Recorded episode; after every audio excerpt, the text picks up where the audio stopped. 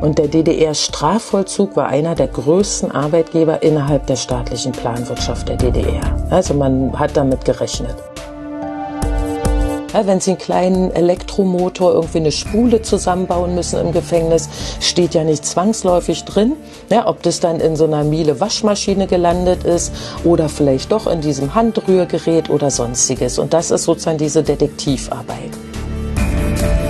Genauso wichtig ist es dann aber auch, wenn wir jetzt jemand haben wie IKEA, die bereit sind, in diesen Entschädigungsfonds zu zahlen dann stellt sich natürlich zwangsläufig die Frage, wo wird dieser Entschädigungsfonds angesiedelt? Wer entscheidet, wer etwas bekommt? Staatsbürgerkunde. Ein Podcast über das Leben in der DDR. Von Martin Fischer. Folge 103 Anerkennung.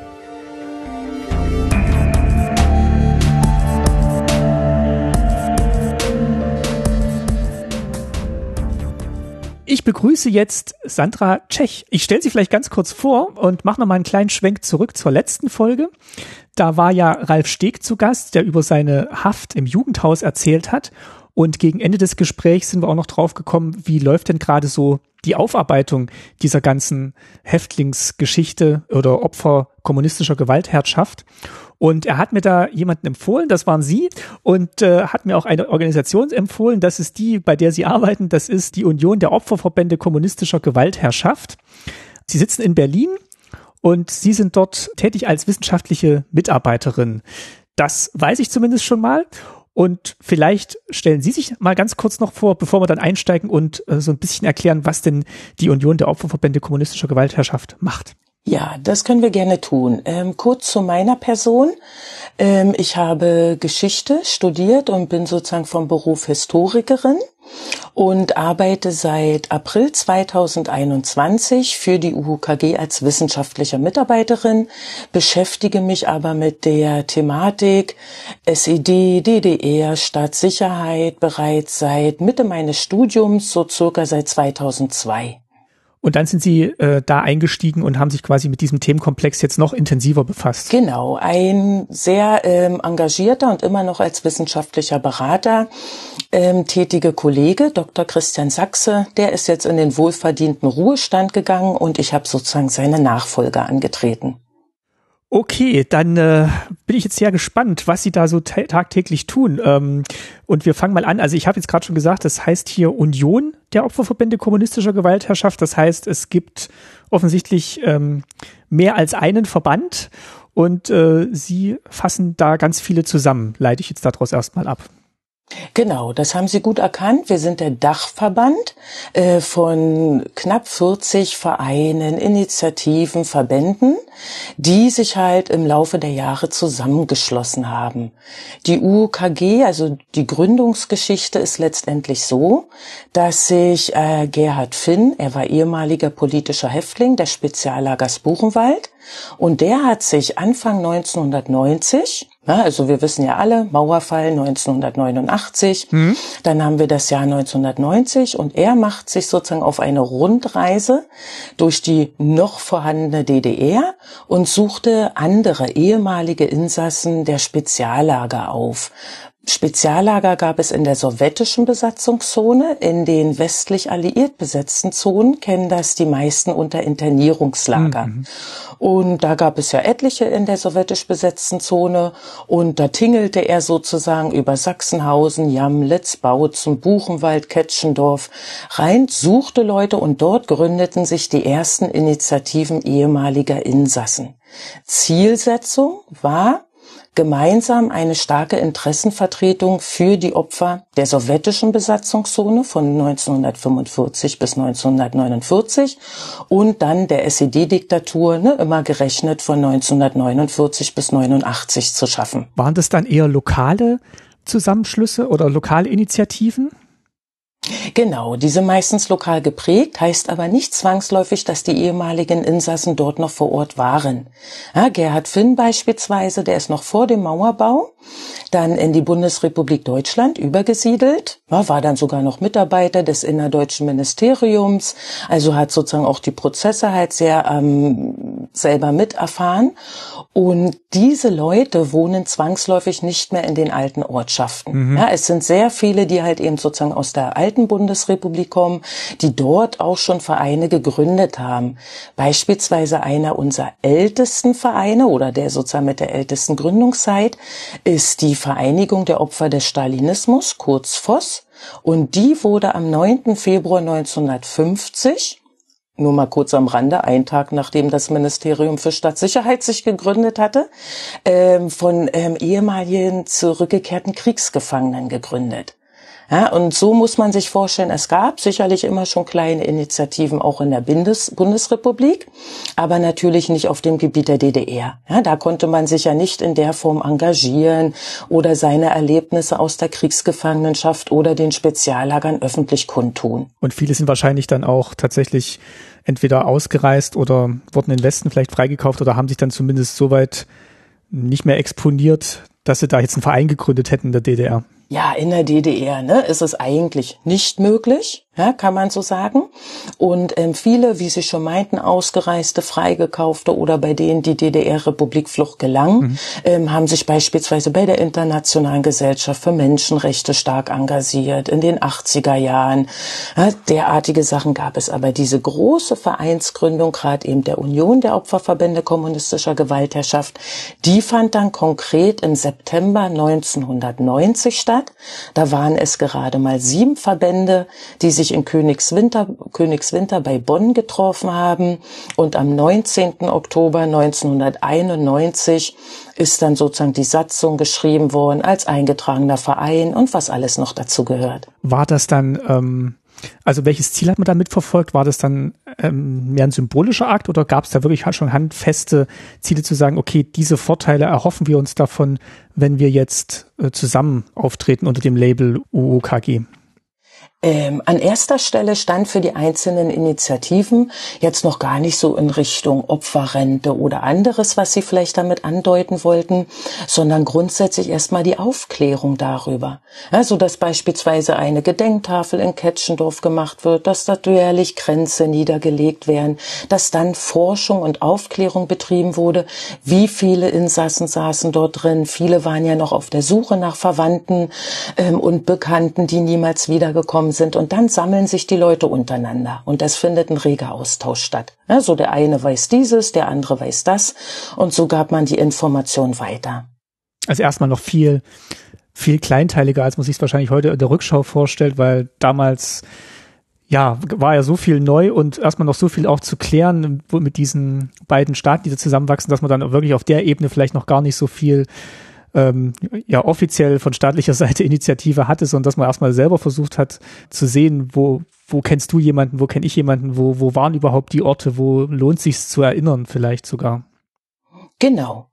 Und ähm, wie, wie ging es dann weiter? Also dann haben sich diese sieben Vereine, die haben sich dann zusammengeschlossen oder beziehungsweise die, die existieren ja nach wie vor weiter, ne? Nur diese, diese neue Dachorganisation ist jetzt quasi da noch hinzugetreten, um ja ähm, so eine Vernetzung zu starten. Man weiß ja, dass so viele einzelne Vereine, ne, man ist gemeinsam dann eben stärker. Ja, man kann anders auftreten, man kann sich gegenseitig unterstützen. In welchen Belangen auch immer, sei es jetzt in der Richtung Aufklärung oder dann natürlich später auch viel mehr ähm, in der Anerkennung der jeweiligen Opfergruppen, ja, in dem SED-Unrechtsbereinigungsgesetzen, sich dort halt im politischen Prozess einzubringen. Und da braucht man natürlich immer erfahrene Leute, ja, die derartige Prozesse schon durchgemacht haben, wo man dann natürlich auf das Wissen von, sage ich mal, alten, ja, in Anführungsstrichelchen, Bundesrepublikanern zurückgreifen konnte.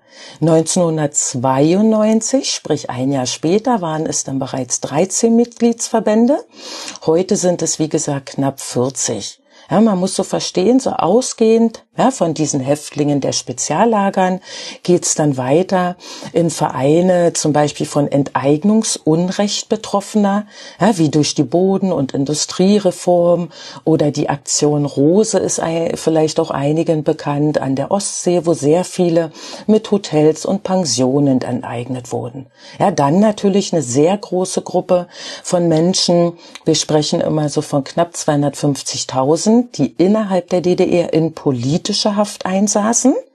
Dann halt natürlich auch noch die Betroffenen von Zwangsaussiedlung, ja, was so an der Demarkationslinie an der späteren innerdeutschen Grenze passierte. 61 gab es da auch noch mal massive Zwangsaussiedlung.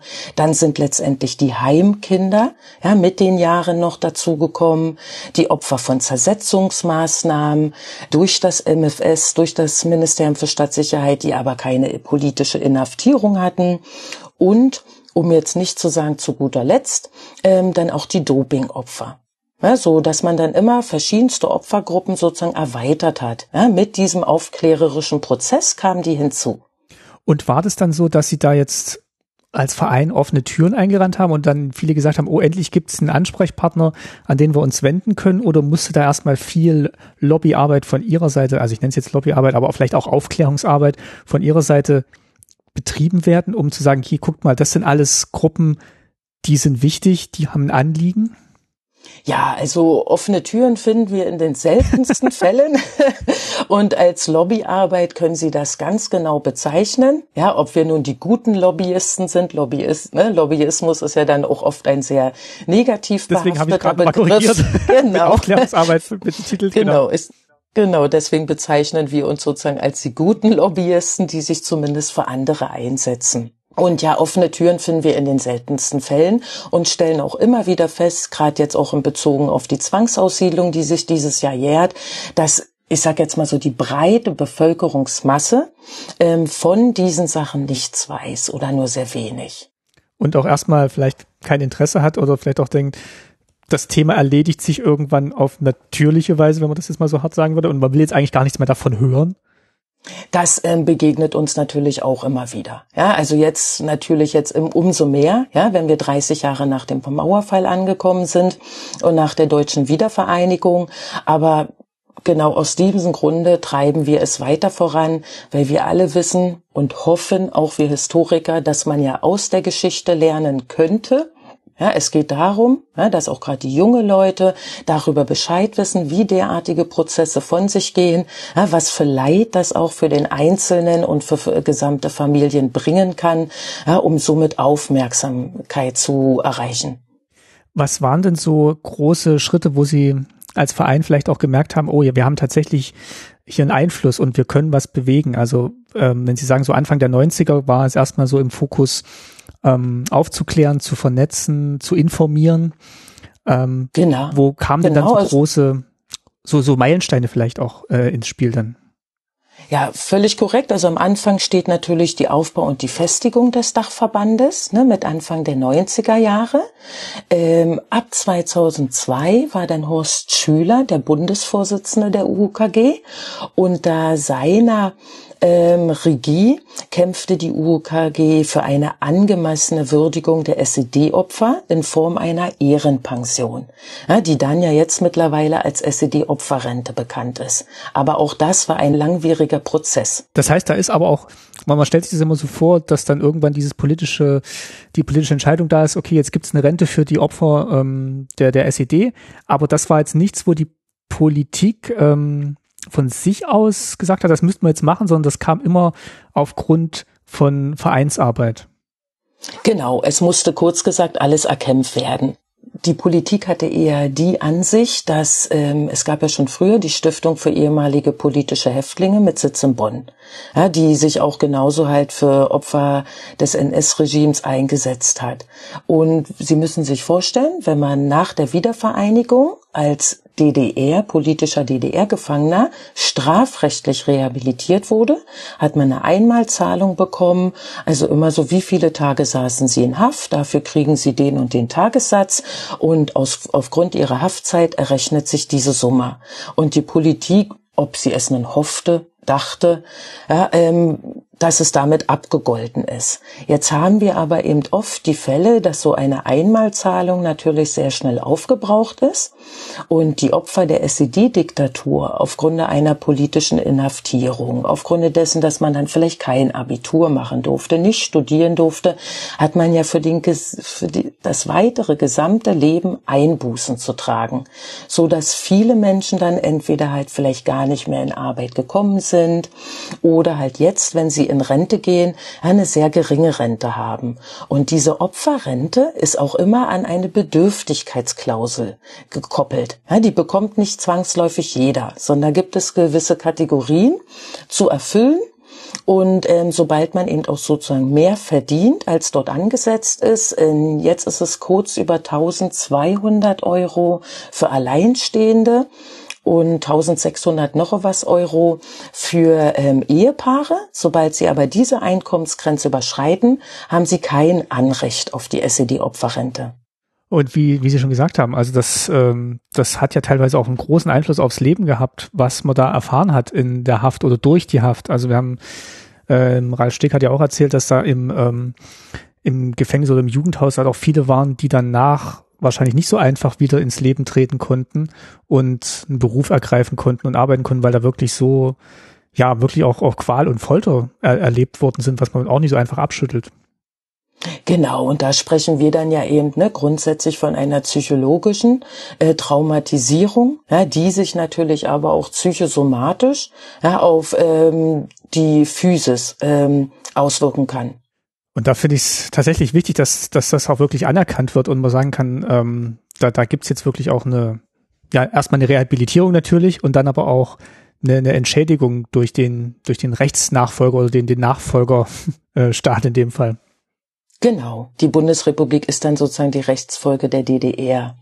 Hatte das dann auch so eine, äh, so eine Außenwirkung, dass dann quasi dieses, dieses Urteil dann gab oder diese Rechtsprechung gab, dass dann auch nochmal vielen bewusst wurde, dass das, was sie erlebt haben, vielleicht tatsächlich nicht so nicht so leicht war, wie, wie es vielleicht erst kommuniziert wurde und dass dann nochmal sich, sich lohnt, damit zu beschäftigen, auch mit dem eigenen Schicksal? Ähm, das ist immer sehr individuell gebunden. Ja, also ich sage mal halt, ähm, wenn sich ehemalige DDR-Bürger, ja, die die DDR nicht als Unrechtsstaat empfunden haben, ähm, das heute noch so sehen, dann ist meistens kein großes Interesse an mhm. Aufklärung oder ähm, dann sagt man auch, ja, jetzt holen die die alten Geschichten hervor, um dort oder dort noch Geld abfassen zu können. Ja, das ist natürlich, da werden wir immer weiter in unserer Bundesrepublik natürlich auch diese Tradierung bei den nächsten Generationen haben. Inwieweit war die DDR ein Unrechtsstaat oder nicht? Hm. Ja, aber als im individuellen Schicksal ist es dann natürlich auch viel besser, den Jugendlichen nahezubringen. Am besten Falle noch an einem regionalen Schicksal, ja, wenn man jetzt nicht aus Berlin kommt. Das Interesse weltweit ist sehr hoch. Ja, auch dann an derartigen Sachen wie die Arbeitsmethoden des Ministeriums für Staatssicherheit. Ich sag mal so, durch die NSA-Spionageaffäre gab es da ja. nochmal ne, ein großes internationales Interesse, so dass man eher dann amerikanische, spanische Besucher in den Museen hatte, währenddessen halt vielleicht dann ähm, Schüler aus den neuen Bundesländern, ja, mit explizit ostdeutschen Lehrern, die die DDR nicht so schlimm fanden, ungern in derartige Einrichtung gehen. Ja, da muss man dann immer schauen. Was, wie, wie man das dann vermittelt, weil es natürlich erstmal eine sehr persönliche Geschichte ist, natürlich, aber es aber auch viel aussagt über das System DDR. Genau, es ist natürlich immer an einem Individualschicksal und man muss eben gucken, wieso, weshalb, warum wurde verhaftet. Und da werden Sie natürlich dann immer die Auffassung finden, was wir auch heute noch sehr oft hören, es wusste ja jeder, ja, wenn man Republikflucht ja, oder eben im Amtsdeutsch der Ostdeutschen den ungesetzlichen Grenzübertritt wagt, dass man inhaftiert wird. Ja, also das werden Sie immer wieder finden. Ralf Steg war ja nun der klassische Fall dafür, ne? aber natürlich im jugendlichen Alter auch noch. Und auch das, was einem dann vielleicht noch so anhängt, irgendwas wird schon gewesen sein oder man wird ja nicht einfach so verhaftet, ähm, selbst wenn man jetzt nicht die genauen Umstände kannte, aber das, dieser, dieser Makel, den hat man ja dann erstmal, obwohl man eigentlich nur sagen wollte, ich will dieses Land, ich will in diesem Land nicht mehr leben. Mhm, genau. Was, was sind denn so, nachdem jetzt ganz viele Vereine beigetreten sind und sie auch dann die ersten politischen Erfolge hatten, wie, wie ging es denn dann weiter, beziehungsweise was sind denn vielleicht auch Aufgaben, die Sie jetzt oder immer noch bearbeiten? Ähm, immer noch bearbeiten tun wir. Also aktuelle Aufgaben, unsere drei großen Themen sind immer dieses Erinnern, Aufarbeiten, Beraten. Mit Erinnern meinen wir natürlich die jährlichen Gedenkveranstaltungen, um eben die Erinnerung an die Opfer wachzuhalten. Und die führen wir gemeinsam mit teils sehr engagierten Bürgern und auch Politikern regelmäßig vor Ort vor. Ja, dann haben wir natürlich dieses Aufarbeiten, Aufklären. Jetzt könnten einige Leute sagen, Aufarbeitung, mein Gott, sind ja schon so viele Bücher geschrieben. Ja, es gibt natürlich trotzdem immer noch einige leere Stellen oder sozusagen Forschungsdesiderate, ja, die es zu erinnern gilt. Aber ein großes Ziel, nicht nur der UKG, sondern auch in Zusammenarbeit mit der Bundesstiftung zur Aufarbeitung der SED-Diktatur, ist die Errichtung eines zentralen Denkmals zur Mahnung und Erinnerung an die Opfer der kommunistischen Gewaltherrschaft mit der Hoffnung, dieses in der Mitte von Berlin platzieren zu können. Ja, es bringt natürlich weniger, ja, ich sag mal nicht viele kommen nach Ketschendorf, mhm. ja, aber eben nach Berlin sozusagen bedeutend mehr. Und dieses Denkmal soll dann auch so funktionieren, dass man sich mittels QR-Codes und weiterführenden Informationen, dass das sozusagen wie ein großes Netzwerk funktioniert, ja, wo überall was war, wo man sich weitere Sachen anschauen könnte. Das ist ein Ziel seit 13 Jahren gibt es Ui. bereits die Initiative Mahnmal der UKG. Ähm, man hat mit Postkartenaktion, mit Demonstrationen, politischen Gesprächen darauf aufmerksam gemacht und schon der Zeitraum, ne, 13 Jahre zeigt ja, wie lange so etwas dauern kann. Mittlerweile ist der Beschluss gefasst, der politische, und jetzt ist man noch auf der Suche nach einem passenden Standort. Ja, das wird in Berlin nicht leichter, aber wir sind da natürlich guter Hoffnung ja, und werden weiter kämpfen und hoffen natürlich auch, dass es jetzt nicht noch mal weitere 13 Jahre ja, oder sonstiges dauert. Und da sind wir natürlich dann immer auch an der öffentlichen Aufmerksamkeit und natürlich halt ähm, an dem Durchsetzungsvermögen der Politiker interessiert. Ja, es ist immer wieder entscheidend, ob der politische Wille da ist. Dann geht so einiges. Ja, ist der nicht da, dann werden Sie die Entscheidung, also dann können Sie das ja versuchen, alleine zu initiieren, aber so ein Denkmal, geschweige schon am Grundstückspreis, wird sicherlich scheitern. Und da sind wir immer wieder dabei, von Legislaturperiode zu Legislaturperiode den Kontakt zu den Politikern aufzunehmen, sie für unsere Interessen halt begeistern zu können, hört sich jetzt vielleicht seltsam Ist an. Ist auch wahrscheinlich notwendig tatsächlich. Genau. Ja, und das ist natürlich dann immer mit den Perioden oder mit dem Wechsel der Politiker. Im schlimmsten Falle fängt man bei Null an. Aber toi, toi, toi, man hat ja mittlerweile schon so einiges zu Papier gebracht und das wird dann den jeweiligen Referenten der Politiker zur Hand gegeben. Ja, so, dass sie sich nicht selber darum kümmern müssen, sondern dass sie halt schon mal einfach eine Grundlage an Wissen haben. Und die dritte Säule genau, ist da dann noch dieses, genau, das ist die Beratung. Und seit 2007 gibt es in der UKG eine soziale und juristische Beratung und ähm, seit 2010 die Beratung für Betroffene von Zwangsadoption. Beide Beratungsstellen werden vom Berliner Beauftragten zur Aufarbeitung der SED-Diktatur finanziell gefördert. Und dort ähm, wollen wir eben dann ganz konkret den Betroffenen von Repressionen und Zwangsmaßnahmen in ihren Forderungen und eben auch berechtigten Ansprüchen unterstützen. Merken Sie, dass das ähm, zunimmt, abnimmt? Ähm, ist dieser Beratungsaufwand ähm, oder Bedarf gleichbleibend über die Jahre? Ähm, grundsätzlich ist er gleichbleibend. Die betroffenen Gruppen verändern sich leicht. Mhm. Da hatte man am Anfang explizit politische Häftlinge, die Unterstützung bei ihrer strafrechtlichen, verwaltungsrechtlichen oder auch beruflichen Rehabilitierung gesucht haben. Ja, gibt es dann ähm, seit 2010 halt, dass die Heimkinder mit aufgenommen wurden, ähm, derartige Sachen oder dann eben auch die Zwangsadoptierten. Ja, jetzt sind ja auch ähm, ist ja die Studie in Auftrag gegeben worden ähm, betreffend der Zwangsadoptionen. Und mittels der Studie soll herausgefunden werden, wie viele überhaupt dort betroffen waren. Und da ist dann auch immer die Frage der Akteneinsicht, ja, weil das unterliegt ja in gewissen Sachen dann auch dem Datenschutz, gerade wenn es eben nicht 120 Jahre her ist. Merkt man da, dass tatsächlich auch die Zeit so ein bisschen gegen einarbeitet, weil die Prozesse dann doch so lang sind und ich habe mir jetzt in der Vorbereitung auch nochmal so Gedanken gemacht, wie langwierig ja eigentlich auch so also normale Gerichtsprozesse sein können, mhm. aber vielleicht auch so politische Prozesse und zehn Jahre, 15 Jahre im Leben von Menschen sind dann halt schon signifikant, wenn es dann um eine Wiedergutmachung oder eine Anerkennung oder eine Rehabilitierung geht. Ja, das ist ein ganz entscheidender und natürlich halt ein sehr schwierig zu ertragender Zustand für die Betroffenen.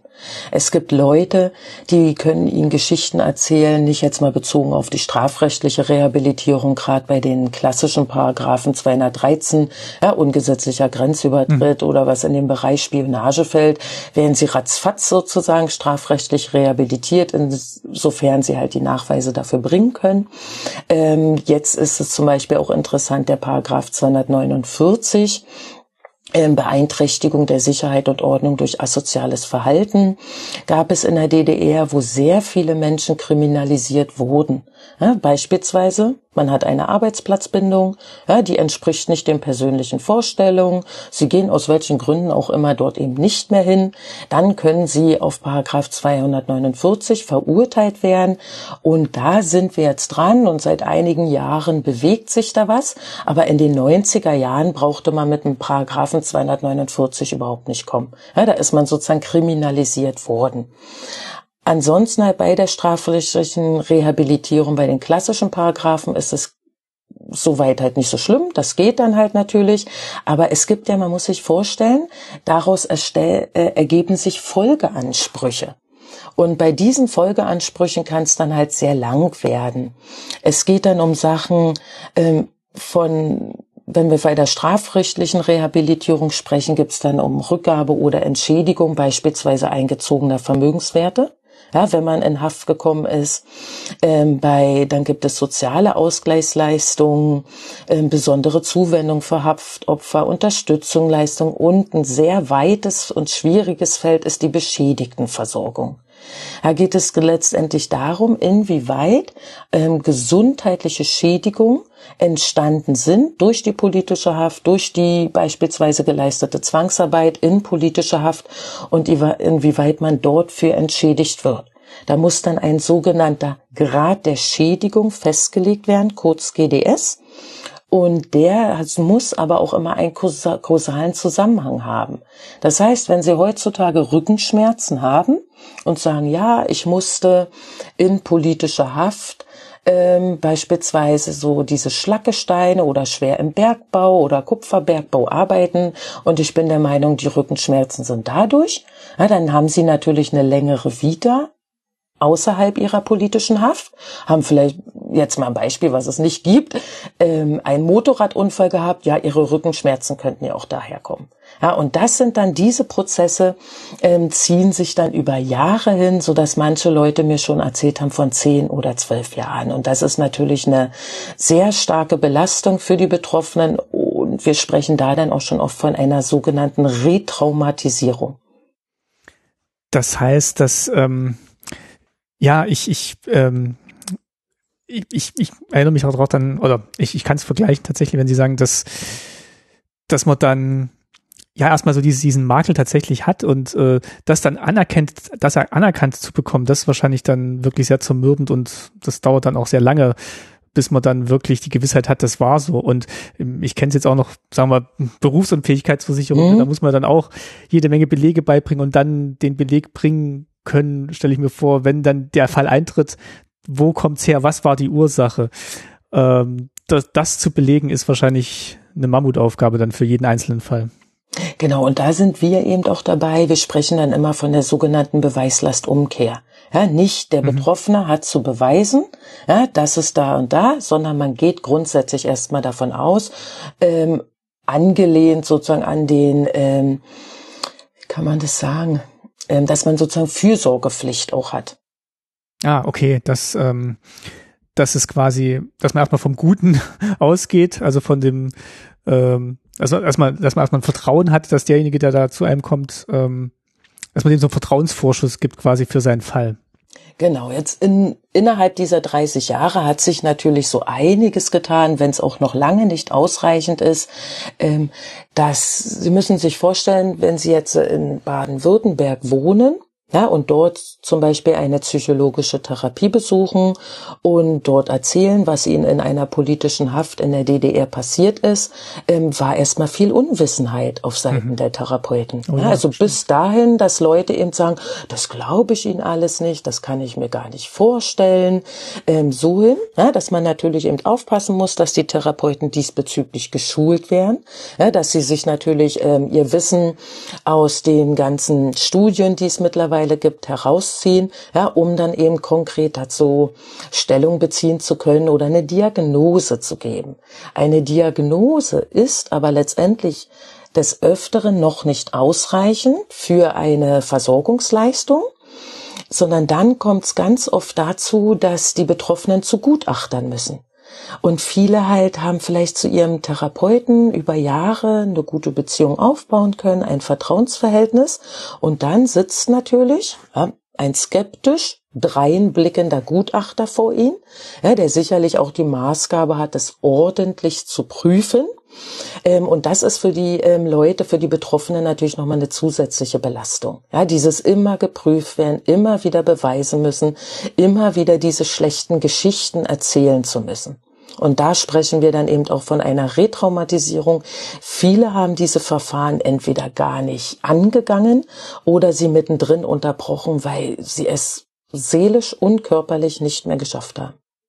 Und vielleicht noch ein dritter Punkt, äh, der mir jetzt auch gerade gekommen ist, wie, wie sieht denn das finanziell aus? Also das muss ja dann auch alles, diese, dieser, dieser Weg durch die Instanzen und durch die einzelnen ähm, ja, Stationen muss ja dann irgendwie auch ähm, finanziert werden. Und ich denke mal, gerade wenn man ja, wenn man wirklich jahrelang in Haft war, hat man sich jetzt wahrscheinlich auch nicht so, so, so ein kleines Polster zusammensparen können. Ähm, wie, wie wird denn das geregelt? Unterstützt, unterstützen Sie da als Verein oder unterstützen dann die einzelnen Teilvereine? Ähm, wie, wie funktioniert denn das, wenn ich jetzt Opfer wäre? Genau, das ist sehr individuell. Also ich sag mal, manche nehmen Kredite auf. Ja, mhm. um sich halt beispielsweise dann Anwalt leisten zu können. Da kommt es dann auch immer darauf an, zu welchem Gericht sie gehen müssen. Ja, es gibt Gerichte, wo sie keine ähm, anwaltliche Vertretung benötigen. Ja, dann sozusagen fällt es außen vor. Aber schon alleine den Rat zu suchen beim Anwalt, ähm, ist es ja nicht kostenfrei. So, dass dann eben diese Betroffenen halt zu uns, zu UKG oder auch anderen Stellen geben, gehen und dort kostenlos beraten werden dass sie erstmal wissen, was für Optionen sie haben und wo, wie vielleicht auch die, die Chancen sind, da weiter vorzugehen. Genau. Also es geht von ganz simplen Fragen, wie stelle ich einen Antrag, ja, von Erstantrag, Zweitantrag, welche Behörde ist für mich zuständig, welches Formular muss ich verwenden, welche Nachweise, Belege benötige ich. Dann, wie Sie schon meinten, ähm, der Aussicht auf Erfolg. Ja, kann, wird es von Erfolg gekrönt sein, dass man da zumindest ne, eine äh, Diagnose abgibt oder dann auch vielleicht den Leuten davon abrät, ja, sich diesen zu unterziehen, wenn man als erfahrener Beratender ähm, der Meinung ist, dass es nicht zum Erfolg führen wird. Ähm, es wird auch beraten hinsichtlich der Möglichkeiten zur Akteneinsicht, ob nun im Stasi-Unterlagenarchiv beim Jugendamt oder wenn ich dann den ablehnenden Bescheid bekomme, wie lege ich Widerspruch ein. Und das ist natürlich auch immer diese mentale Brücke. Ich habe mit Behörden zu tun, ja, die Behörden stellen sich nicht zwangsläufig auf die Seite des Betroffenen. Ja, sie, sie wollen halt eben Nachweise haben und da kommen viele ins Straucheln rein. Und dass man, wenn man dann ne, so einen unglücklich verfassten bürokratischen Brief bekommt, ähm, den der eine oder andere gar nicht versteht. Und da ist natürlich die, die Beratungssäule Ihres Vereins ähm, wahrscheinlich eine sehr, sehr wichtige.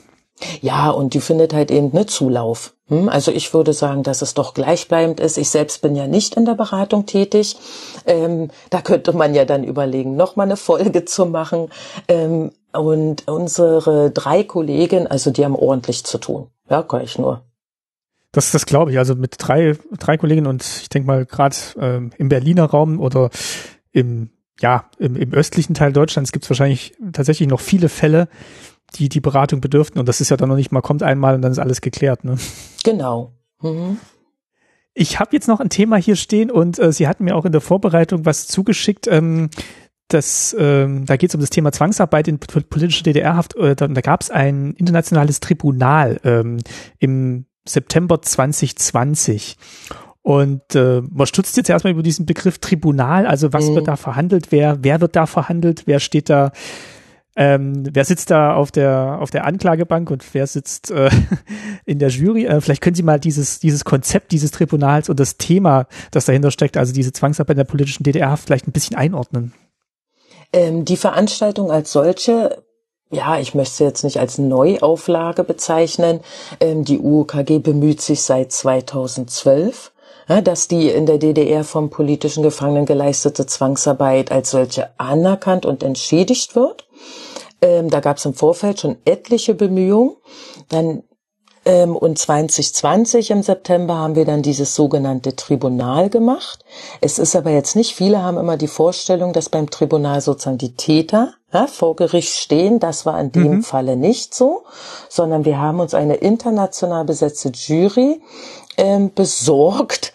Ähm, da waren zum Beispiel halt ähm, ein Hui Li dabei. Er kam gebürtig aus China, jemand aus Südkorea, also auch aus den klassischen Ländern, wo es immer noch derartige Arbeitslager gibt.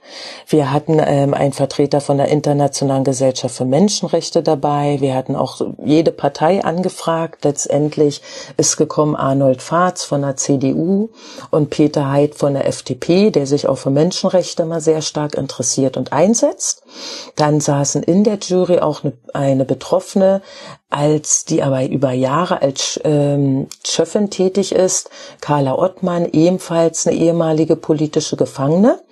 Und dann wurden halt 14 Zeitzeugen gehört zu ihren Tätigkeiten im Betrieb, wie und immer abgefragt nach den Kategorien, sind sie zur Zwangsarbeit verurteilt worden, ja, angelehnt an die internationalen Konventionen, kurz ILO. Ja, wenn man zur Arbeit verurteilt wurde, wäre es nach internationalem Recht sozusagen ja, rechtens. Das fand aber in der DDR in der Form nicht statt. Ja, man ist aufgrund dieses oder jenen Paragraphen zu so und so vielen Haft verurteilt. Es wird nicht geschaut, inwieweit man schon vielleicht Vorkenntnisse hat. Man wird nicht gefragt, welchen, welche Arbeit man hier in dem jeweiligen Gefängnis nachgehen will, um sozusagen ja, die Fähigkeiten oder auch Interessen der Gefangenen ähm, mit einzubeziehen, sondern es ist festgestellt worden, dass natürlich größtenteils Arbeiten verrichtet werden mussten, die ähm, in anderen Betrieben gar keiner mehr machen wollte. Ja, Zivildienstleister, häufig ähm, körperlich schwere und gesundheitlich gefährlichere Tätigkeiten. Es fehlte Arbeitskleidung, Schutzvorkehrungen zur Verhinderung von Arbeitsunfällen und die Unfallquote an sich war auch weitaus höher als in den normalen Industriebetrieben. Und der DDR-Strafvollzug war einer der größten Arbeitgeber innerhalb der staatlichen Planwirtschaft der DDR. Also man hat damit gerechnet. Und die, ähm, die Jury hat dann die, ähm, ja, die, die Opfer äh, befragt mit dem Ziel, ähm, rauszufinden, wie ähm, ja, wie, wie, wie die Situation war und was sie erlebt haben und, und weniger jetzt, um da so, so ein Kreuzverhör zu machen, stelle ich mir nee, vor. Nee, überhaupt kein Kreuzverhör. Das war uns natürlich wichtig, ne, dass nicht eben die Zeitzeugen, ja, die sich auch immer wieder für derartige Veranstaltungen ähm, sich die Zeit nehmen und das ist ja auch immer mit einer psychischen Belastung ähm, verbunden. Um Gottes Willen nicht in so einem Kreuzverhörsituation, natürlich halt, ne, abgefragt, die einzelnen Dinge, und die Jury sollte dann eben zu einem Beschluss kommen, eine internationale Jury, wenn wir als UKG sagen, ja, das war Zwangsarbeit, das muss entschädigt werden, ja, einfach um die Sache sozusagen auf ein härteres Fundament zu stellen.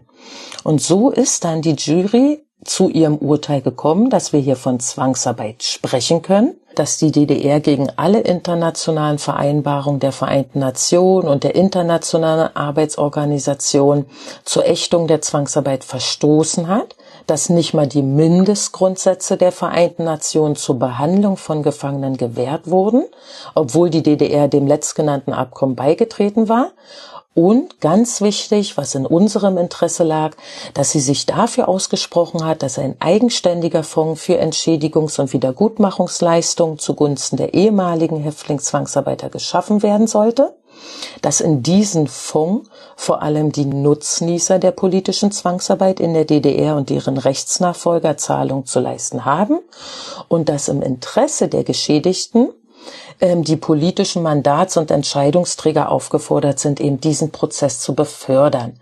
30 Jahre nach der Wiedervereinigung gibt es Viele Firmen nicht. Oder wenn Sie als Firma etwas aus der Insolvenzmasse kaufen oder nur deren Markenrechte, dann gelten Sie nicht als juristischer Rechtsnachfolger. Also dann könnte man Sie sozusagen nur moralisch ja, zur Verantwortung ziehen, aber nicht juristisch. Okay, das heißt, dieser Fonds wäre dann zu einem Großteil ein staatlicher Fonds oder an wen ging denn dieser Appell darüber hinaus, also außer an die Nutznießer? Ähm, War das dann auch eine politische Forderung? Ähm, wir, schön wäre es, es gibt ja etliche Unternehmen, die letztendlich dem der Bund auch angehört, ja, oder zumindest Anteilseigner ist. Wenn wir jetzt an die Deutsche Bahn denken, wenn wir an die Bergbaugeschichten aus der Lausitz denken, ja, die ja, die sind ja nicht privatwirtschaftlich weitergearbeitet worden, da ist der Bund meistens mit drinne. So, dass wir halt natürlich ganz konkret dann ähm, an Firmen herantreten, ne, wo wir festgestellt haben, dass diese ähm, Produkte aus DDR-Haftzwangsarbeit ähm, verkauft haben in ihrem Sortiment. Und dort ist aber dann die Gesprächsbereitschaft doch sehr, ja, weil sie eben juristisch können wir die Leute insofern nicht ähm, zur Einzahlung zwingen, weil dann bräuchten wir nochmal eine UKG mit 30 super tollen Rechtsanwälten, die sich darum kümmern. Ja, und die das, Tag und Nacht nichts anderes ja, machen als äh, genau, äh, dieses Projekt. Genau, und sozusagen nicht nur einen kleinen Mitarbeiter. Ja, wir sind ähm, im Moment in sehr engen Kontakt mit der Bundesbeauftragten für die Opfer der SED-Diktatur, Frau Evelyn Zupke und ihren sachkundigen mhm. Mitarbeitern und erhoffen uns da natürlich nochmal ne, sozusagen eine andere Form von Lobbyismus, nochmal ein anderes Tür Öffnerlein in die richtige Richtung.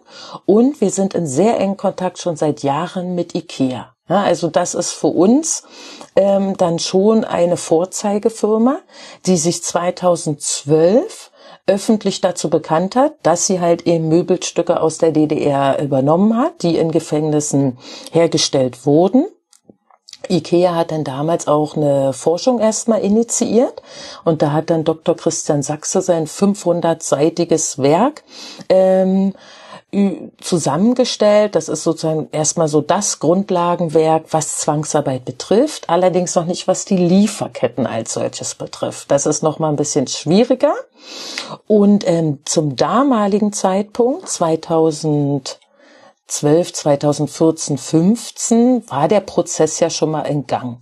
Ja, da hatte man die Deutsche Bahn zum Beispiel, hat eine eigene Studie initiiert, hat die 2016 im Bahntower vorgestellt. Der damalige Bahnchef Rüdiger Grube entschuldigte sich ja, im Namen der Bahner für die SED-Zwangsarbeit. Hinzu kamen etliche Nachfolgerfirmen aus dem Bereich Bergbau, ja, hier Lea, Lausitz Energiebergbau AG, LMBV, Lausitzer und Mitteldeutsche Bergbauverwaltungsgesellschaft, Mibrak, Mitteldeutsche Braunkohlengesellschaft MBH.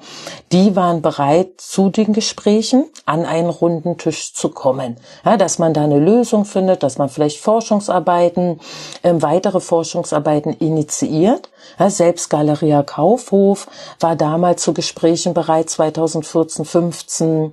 Auch mit dem Otto-Versand gab es informelle Gespräche oder mit Vattenfall.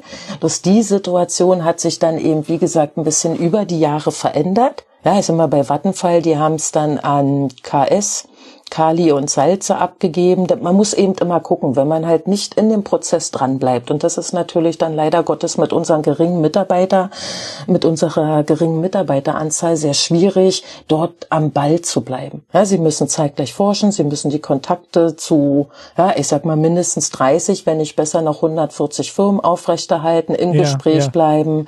Und das ist, ist ein langwieriger Prozess, so dass viele sagen dann eben auch, wir haben eine Beteiligung vom Bund. Ja, wenden Sie sich an den Bund. Es muss hier eine politische Entscheidung her. Ansonsten werden wir das bei Aktiengesellschaft nochmal anders ähm, unter einen Anteilseigner nicht klar machen können, ja, dass wir jetzt hier Zwangsarbeit ähm, irgendwie finanzieren oder entschädigen. Das heißt, diese diese Arbeit ist erstmal tatsächlich eine moralische, ein moralischer Appell, wie Sie es gerade gesagt haben, und dann aber auch konkrete Arbeit, die aber sehr zeit- und äh, ja Zeit- und kraftintensiv ist. Ähm, die Arbeit ist insofern schwierig, weil man eben keine offenen Türen einrennt. Ja, es ist immer ein Kampf, ne? es ist immer ein Kampf von Argumentationsketten. Und wenn wir in der heutigen Lage jetzt schauen, welche Unternehmen sind überhaupt noch existent am Markt, an welche kann man herantreten, ja, wenn es jetzt kleinere Unternehmen sind, ähm, wo jetzt vielleicht nur noch vier oder fünf Mitarbeiter sind, die auch sozial engagiert sind, ist natürlich die Frage, ja, mit dem teilweise geringen Umsatz möchten sie diese Firmen, ja, auch wenn sie in der Rechtsnachfolge stehen, zu Entschädigungsleistung zwingen. Ja, das macht ja dann irgendwie nicht Sinn, wenn die heutige Region dann die eine Firma oder anderes verliert. So dass wir jetzt natürlich unser Augenmerk an finanzstarke Unternehmen richten, mhm. die dann aber im besten Falle eben auch die moralische Verantwortung mittragen wollen. Und da können wir eben sagen, IKEA macht's. Ja, andere Unternehmen sehen sich dort nicht so in der Pflicht. Ähm, aus welchen Gründen auch immer. Ich sag mal, heutzutage ist ja dann doch wieder durch die Lieferkettengesetze, ja, wenn die natürlich auch leider nur ein ja, mittelmäßiger Kompromiss letztendlich waren, ja, hatte man natürlich gehofft, dass die Wahrnehmung der Bevölkerung oder auch der ähm, Industriezweige und der Unternehmen anders geartet ist. Ja, also man versucht es natürlich heute, ja, und ja. ist natürlich für ein Unternehmen, wenn ich jetzt an Vattenfall denke, in erneuerbare Energien zu investieren. Ja, wird nicht zwangsläufig viel übrig bleiben, wo sie sagen, ach, wir haben hier so ein gutes Jahr gehabt, ja, jetzt bekommt ihr halt ein bisschen davon. Da muss man halt eben diplomatisch rangehen. Ja, mit Vorwürfen oder so bringt's dann sicherlich auch nicht, gerade wenn sie ja die juristische Rechtsnachfolge da nicht immer belegen können. Und da sind wir natürlich, wir sind immer der besten Hoffnung. Die Hoffnung stirbt zuletzt und sind da eben im Prozess drinne.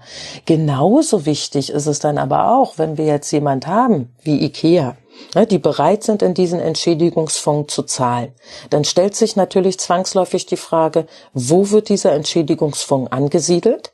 Wer entscheidet, wer etwas bekommt? Und das schafft natürlich nicht die UKG, mit ihren zehn Mitarbeitern. Und wir haben natürlich überhaupt nicht das Interesse daran, dass diese Gelder irgendwie im Aufbau und Ausstattung einer neuen Institution oder Behörde sozusagen versickern, ja, verloren gehen, sondern dass die Gelder den Betroffenen, die möglichst direkt zugutekommen. Und ähm, das ist insofern noch nicht bruchreif, aber die Vorstellung ist, dass man es gegebenenfalls bei dieser Stiftung für ehemalige politische Häftlinge mit Sitz in Bonn, ne, die auch mhm. größtenteils ehrenamtlich tätig sind, ansiedelt. Das klingt nach einem aufwendigen Projekt und äh, das hast du gerade mal gesagt, zehn Mitarbeiter und Mitarbeiterinnen, das ist schon enorm, was, was da alles quasi bei ihnen zusammenläuft. Und ich, ich kann mir wirklich auch vorstellen, dass das dass das manchmal auch ein bisschen viel alles erscheint für einen selber, ne, was man alles noch machen müsste und wie schnell dann auch doch wieder so ein Jahr rum ist, kann ich ja, mir vorstellen. Der Kampfeswille ne, muss immer wieder gestärkt ja. werden, ne, damit die Frustration nicht siegt. Und natürlich ist jetzt der Dachverband der UOKG, ja, der sich eben in dem Bereich dann eben engagiert, weil er ja natürlich mit Sitz in Berlin, ja, der Bundestag ist nicht weit, den Lobbyismus noch mal anders ähm, starten kann. Aber man darf natürlich nie vergessen, dass unsere knapp 40 Vereine, Verbände, Initiativen ganz viel Zuarbeit leisten. Ja, also das sind natürlich nicht die zehn alleine. Ja, das ist dann eben dieses, wo man sich zweimal im Jahr auf Verbände treffen und ach, hier bei uns ist der Politiker jetzt gewählt worden und der interessiert sich dafür. Ja, den könnte man ansprechen. Oder auch, wie viele Aufrufe wir schon in der Verbandszeitschrift der Stacheldraht gemacht haben und entweder die Betroffenen oder die Nachkommen von Betroffenen sich in diesen Bereichen engagieren. Ja, sei es nur darum, halt einen Fragebogen auszufüllen, was für Arbeit mussten sie leisten, wussten sie, für welchen VEB sie tätig waren, wussten sie, wohin die Produkte gekommen sind. Ja, wenn sie einen kleinen Elektromotor irgendwie eine Spule zusammenbauen müssen im Gefängnis, steht ja nicht zwangsläufig drin, ja, ob das dann in so einer Miele Waschmaschine gelandet ist oder vielleicht doch in diesem Handrührgerät oder sonstiges. Und das ist sozusagen diese Detektivarbeit. Vielleicht zum Abschluss nochmal die Frage, was ist denn so ein Erfolgserlebnis oder wo Sie sagen, dass, äh, wenn Sie davon gehört haben oder vielleicht auch selber daran beteiligt waren, dass das gibt eben diese Kraft, da jetzt weiterzumachen? Erfolgserlebnisse gibt's immer wieder. Ja, auch wenn die halt in diesem politischen Prozess ja dann natürlich ja so ein bisschen abgemildert werden, weil es eben nicht von heute auf morgen geht. Aber grundsätzlich, wenn wir jetzt an die Heimkinder denken, war es ein sehr großer Erfolg. Ähm, jetzt äh, oder auch an die Betroffenen von Zwangsadoption, ja, oder eben, dass überhaupt dieser Beschluss gefasst wurde, dass dieses Denkmal zur Mahnung und Erinnerung an die Opfer der kommunistischen Gewaltschaft, Herrschaft ähm, errichtet werden soll. Ähm, das sind immer wieder halt Punkte, an denen man sich erfreuen kann und an denen man sich auch immer wieder erfreuen muss ja, in der Erinnerung, wir haben was geschafft, es war ein Kampf, ja, schon allein die SED-Opferrente, ja, war ja mhm. ein ganz großer Erfolg, natürlich, und dann eben auch nochmal die Veränderung der Kategorien. Man muss sich vorstellen, anfangs galt die Opferrente ja nur für politische Häftlinge, die mindestens 180 Tage in Haft waren. Ja, das heißt, sprich, ne, wir reden, wenn sie jetzt 150, ja, tut uns leid, ja, das ist jetzt zumindest auf 90 Tage abgesetzt worden, weil es auch sehr viele politische Urteile, gerade so im Zusammenhang mit dem Freikauf gab. Ja, da haben Leute einen Ausreiseantrag gestellt, dann werden die aber wegen beispielsweise Beeinträchtigung der Behörden politisch verurteilt und aus der Haft können sie sie freikaufen lassen. Ja, wenn Sie die ausreisen lassen, bekommen Sie als DDR ja nicht die ja, 35.000 bis 120.000 D-Mark für den jeweiligen mhm. Insassen. Und da gab es etliche Leute, die dann wirklich eben nur anderthalb Monate in Haft saßen ja, und die dann außen äh, hinten runtergefallen sind. Also Erfolge immer wieder, ähm, aber eben Erfolge, die nach einem langen Weg ja, erreicht wurden. Und viel Arbeit. Genau. Ähm, ich habe sie gerade mal auf ihrer Webseite. Ähm, man kann sie unterstützen als Verein. Also es gibt eine Spenden, ein Spendenkonto, ähm, wo man ja, die Arbeit unterstützen kann des Vereins und alles, was sie tun. Man kann sich informieren über das, was sie ähm, anbieten, Veranstaltungen, die Zeitschrift Stacheldraht hatten Sie gerade schon erwähnt. Die kann man sich da auch im Archiv ähm, bis ins Jahr 2020 ähm, als PDF auch gerne angucken und runterladen und lesen und natürlich auch die neuen Hefte abonnieren. Genau, also da gibt es ganz viele Informationsmöglichkeiten, die verlinken wir auf der Webseite. Mhm. Und ähm, ja, mit Blick auf die Uhr sind wir jetzt auch schon äh, am Ende angekommen und ich wollte mich nochmal bei Ihnen bedanken für diesen Einblick in Ihre Arbeit und den, den langen Weg, den ja vieles, was man so denkt, ah, da gibt's halt die Opferrente und dann kann man sich da hinwenden und dann kriegt man die, dass das gar nicht so einfach war, die zu bekommen und dass das wirklich ähm, ein langer, langer ähm, Prozess und viel Arbeit war. Genau. Und eben auch im Hinblick und Ausblick ja, immer bedenken muss, dass Menschen, die sich ne, für Freiheit, für Gerechtigkeit, ja, Meinungsfreiheit etc. eingesetzt haben, dass deren eben, dass diese Leute auch gewürdigt werden. Ja? Genau, also vielen Dank für dieses Gespräch, für die Informationen und den Einblick in Ihre Arbeit, Frau Tschech. Ähm, ich bedanke mich recht herzlich und ähm, ja, sag nochmal viele Grüße und viel Erfolg weiterhin bei Ihrer Arbeit. Ganz lieben Dank, Herr Fischer. Ganz lieben Dank auch dafür, dass Sie uns die Möglichkeit gegeben haben, uns innerhalb Ihres Podcasts Staatsbürgerkunde vorstellen zu können. Und wenn Sie weitere Fragen haben oder auch andere Leute, na, wissen Sie ja Bescheid, an wen Sie sich wenden können. Das mache ich. Vielen, vielen Dank. Gerne. Und, äh, alles Gute. Alles Gute gleichfalls. Tschüss. Tschüss. Und damit sind wir am Ende der 103. Folge von Staatsbürgerkunde. Das Thema politische Haft in der DDR wird uns dieses Jahr noch weiter begleiten, denn ich finde, dass es ein wichtiges Thema ist und eins mit vielen Aspekten. Und ich würde da gern mehr drüber erfahren. Mit der heutigen Folge habt ihr hoffentlich schon mal einen ersten Eindruck bekommen in die aktuelle Lage der Anerkennung und Entschädigung von politischen Häftlingen. Ich bedanke mich bei Sandra Tschech und der UOKG herzlich für das Gespräch. Ich bedanke mich außerdem bei allen, die seit der letzten Folge den Podcast per Überweisung, PayPal oder über Steady unterstützt haben. Das waren zum Zeitpunkt der Aufnahme Robert, Jens, Jan, Anne und Mirko, Manuel, Tino, Matthias, A.G. Christoph, ein weiterer Matthias, Charlotte, Janine und Christoph, Katharina, Paul, Simon, Giesbert, Grit, Stefan, Jakob, Dirk, Nadine, Andi und Jörn. Dankeschön. Wenn euch der Podcast gefällt und ihr mehr hören wollt, überlegt doch mal, ob ihr nicht auf die eine oder andere Weise unterstützen wollt. Auf www.staatsbürgerkunde-podcast.de findet ihr unter dem Link Unterstützen alle Infos dazu, wie ihr mit einem Beitrag eurer Wahl zum Projekt beitragen könnt. Das nächste Ziel auf Steady ist, dass ich den Podcast einmal im Monat rausbringe und ihr könnt dabei helfen, dass das Ziel erreicht wird. Ich freue mich auf jeden Fall riesig über jeden Euro, den ihr in den Hut werft. Und ein Dankeschön geht wie immer ans DDR-Museum Berlin, das diesen Podcast unterstützt. Im Rahmen der Veranstaltungsreihe des Museums gibt es passend zu dieser Folge am 11. Mai einen Vortrag mit dem Titel Seelische Narben. Der beschäftigt sich mit den Spätfolgen und Bewältigungsformen politischer Haft in der DDR. Ihr könnt entweder vor Ort oder via Livestream teilnehmen. Ich verlinke euch die Seite mit allen Infos in den Show Notes. Das Intro stammt wie immer von Wolfgang Wörle. Der Track heißt Ambient One. Das Coverbild stammt dieses Mal von Neo Siam 2021. Gefunden habe ich es auf der Plattform Pexels. Auch den Link dazu findet ihr in den Shownotes. Ja, und wenn euch gefällt, was ihr hier von mir hört, mich kann man auch buchen, entweder für Auftragsproduktion von Podcasts im Bildungs- oder Kulturbereich oder für Workshops. Die biete ich sowohl für Erwachsene an, als auch speziell für Kinder und Jugendliche. Infos dazu gibt's auf www.daselbst.de. Schreibt mir gerne, wenn ihr daran Interesse habt. So, das war's von mir für dieses Mal. Ich freue mich über Feedback auf allen Kanälen und sage Tschüss, bis zur nächsten Folge. Euer Martin.